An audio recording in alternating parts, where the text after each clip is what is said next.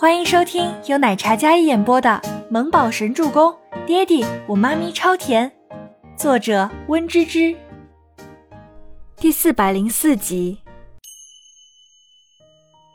这件事一定会查清楚的，以后你身边有我，我会好好保护你，我发誓。周伯言嗓音清冽，语气坚定，带着怒意，有几分暗哑。他心疼清欢，心疼那个无辜的孩子。嗯，倪清欢也用力点点头。大家的心情都附上一层阴霾。这样的事情哪怕过去了那么久，可事关无辜的孩子，所有人心里都意难平。伯言，我妈呢？一阵高跟鞋的声音响起来。显然，刚出电梯的孟年心看到了周伯言，然后询问的声音。孟年心一出电梯，看到周伯言，然后下一秒看到了他怀里的倪清欢。倪清欢，我哪里得罪你了？你竟然针对我父母！我母亲本来身体就差，受不起任何刺激。她要是有个好歹，我跟你没完！孟年心看着倪清欢，便骂骂咧咧起来，仿佛这一切都是倪清欢惹的。他不管不顾，出口伤人的激动模样，让人很恼火。孟年心，你父母做过什么事？别告诉我你一点都不知情。周伯言厉声怒道，那不近人情、凉薄的嗓音让孟年心一惊。孟年心站在那里，精美的五官，但因为焦急担忧而脸色有些苍白。看到周伯言这样维护倪清欢，孟年心眼底的怒火彻底变得幽怨起来。伯言。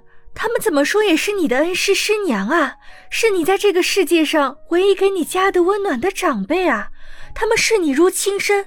如果不是太在乎，他们怎么会那么伤心，想要用极端的方式引起你的注意呢？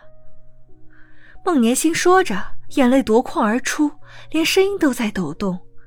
看着无动于衷的周伯言，孟年心真的恨透了。恨透了突然出现的倪清欢，将这一切都搅乱的倪清欢。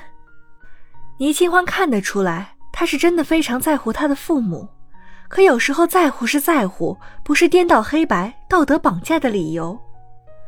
孟小姐，如果真的是因为在乎，我想你父母不会这样让伯爷难堪。我觉得这不是在乎，这是道德绑架，这是存有私心。倪清欢将眼泪擦干。清冷带着不悦的嗓音回道：“伯爷能对孟年星不近人情的直接怒斥，但是对孟德亮夫妇却不能如此。他们是长辈，也的确是他的老师。从自己母亲的事情能看出，他因为是孤儿的关系，对长辈之间的关系不太会处理。而孟德亮夫妇就是拿捏住他的软肋，感情捆绑、道德绑架，着实令人讨厌。还有。”我冒昧的问一句，孟小姐很愁嫁吗？为什么非要上赶着有夫之妇？你父亲是教授，礼义廉耻没教会给你吗？嗯？倪清欢真的恶心透了，有一家子天天打她老公的主意，真是想想都觉得有些恶心、生气。倪清欢，你不要血口喷人，我父母只是关心我，为人父母关心难道有错吗？他们可能过于激进了一些。但他们毕竟是长辈，他是伯言的老师和师娘，他们是有感情的，有亲情的。要不是你，他们不会闹成这样。孟年心红着眼眶，将所有的事情都推在了倪清欢的身上。年心，快去看师母吧，以后有什么需要，尽管找凯文，他会安排一切。周伯言清冷的嗓音，脸上乌云密布，看起来非常不悦，脸色骇人的很。孟年心听了这话，内心愤怒的火焰更加燃烧起来。伯言，我知道你感情凉薄，但没想到你对唯一真爱你的长辈也能做到如此绝情，我真是看错你了。孟年心知道周伯言这样是要彻底与他们一家划清界限，可他不甘心。年心，你大可不必这样，我周伯言从未受恩于任何人。唯一受恩的只有院长夫人，你所说的那些只不过是你们对我的期待还有臆想罢了。我的感情还有亲情都不是你们可以参与的。我敬你父亲是老师，不代表我必须对你们孟家马首是瞻。你们该醒了。周伯言冷厉的目光直直看着情绪激动的孟年星，眸光如寒霜一般冷冽，语气凉薄，刺穿人的心脏。话说到这个地步，就算丝毫脸面都没有留了，这是在讽刺他们白日做梦。孟年星苍凉的笑了笑，一副失望透顶的哀怨眼神，移眸看向倪清欢的时候，这种哀怨变成了毒辣。哼！孟年星愤恨转身，然后去护士站询问自己母亲的病房。周伯言、倪清欢，我一定让你们永世难安。看着孟年星离开的背影，倪清欢真是觉得一口恶气总算释放了出来。哎，这一家子怎么这么不要脸啊？你眼光真不咋地，除了选对我之外。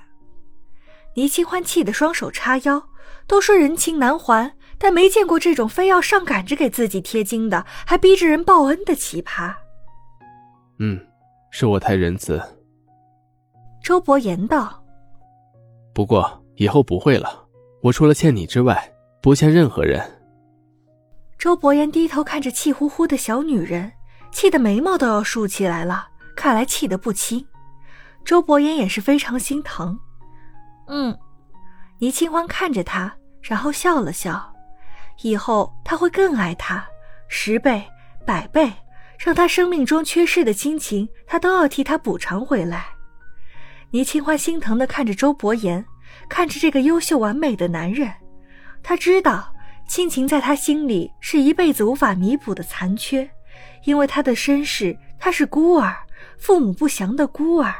身世的原因让他非常珍惜身边的人，朋友、老师，哪怕是对他咄咄逼人的人，试图操控他的人生的老师，他都能忍到极致。他不是有软肋，而是他不愿意撕破脸皮罢了。